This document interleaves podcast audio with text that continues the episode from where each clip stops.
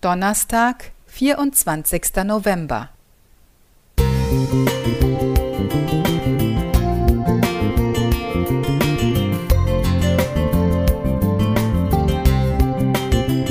Ein kleiner Lichtblick für den Tag.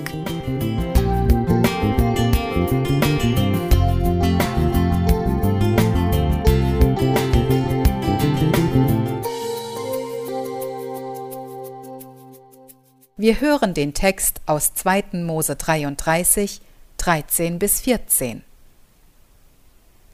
Hab ich denn Gnade vor deinen Augen gefunden, so lass mich deinen Weg wissen, damit ich dich erkenne und Gnade vor deinen Augen finde.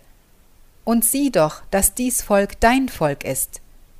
Er sprach, Mein Angesicht soll vorangehen, ich will dich zur Ruhe leiten. Unser geistig behinderter Sohn ist oft schwer zu motivieren. Bevor wir etwas unternehmen, will er genau wissen, wohin es gehen soll und vor allem, wann wir gedenken, zurückzukommen. Mit der Auskunft Ich weiß es nicht, gibt er sich nicht zufrieden und will weder Schuhe noch Jacke anziehen. Auch Mose hatte keine leichte Aufgabe. Er war Führer eines Volkes, das immer wieder rebellierte und fremde Götzen anbetete. Die Folgen der Anbetung einer Statue in Form eines goldenen Kalbes waren verheerend. Mose bat um Gnade, und Gott versprach, seinen Engel vor ihnen herzusenden, um sie zu führen, bis in das verheißene Land.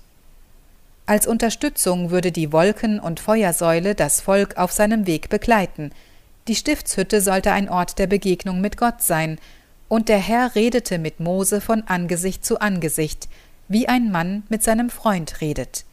Vers 11. Doch offenbar reichte das nicht. Mose war begriffsstutzig und wendete ein, Du lässt mich nicht wissen, wen du mit mir senden willst. Vers 12. Er wollte vorab alles über den Weg erfahren und forderte, Gottes Herrlichkeit zu sehen. Reagieren wir nicht oft wie Mose? Wir kennen die Verheißungen der Bibel, wissen genau Bescheid, wie die Zeichen der Zeit daherkommen werden und analysieren die Bilder des Buches der Offenbarung bis ins Detail.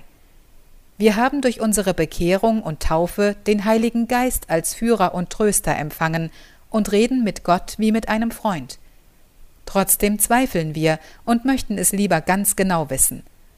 Wie soll das mit dem Mahlzeichen des Tieres verstanden werden? Erfüllt sich mit einem bestimmten Ereignis die Prophetie?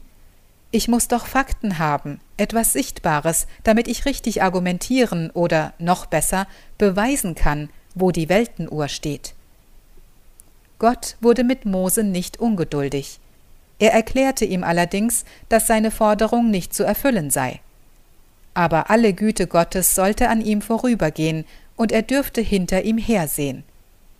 Ja, oft sehe ich erst hinterher, wie Gott geführt hat, und ich will damit zufrieden sein. Hanna Klenk Musik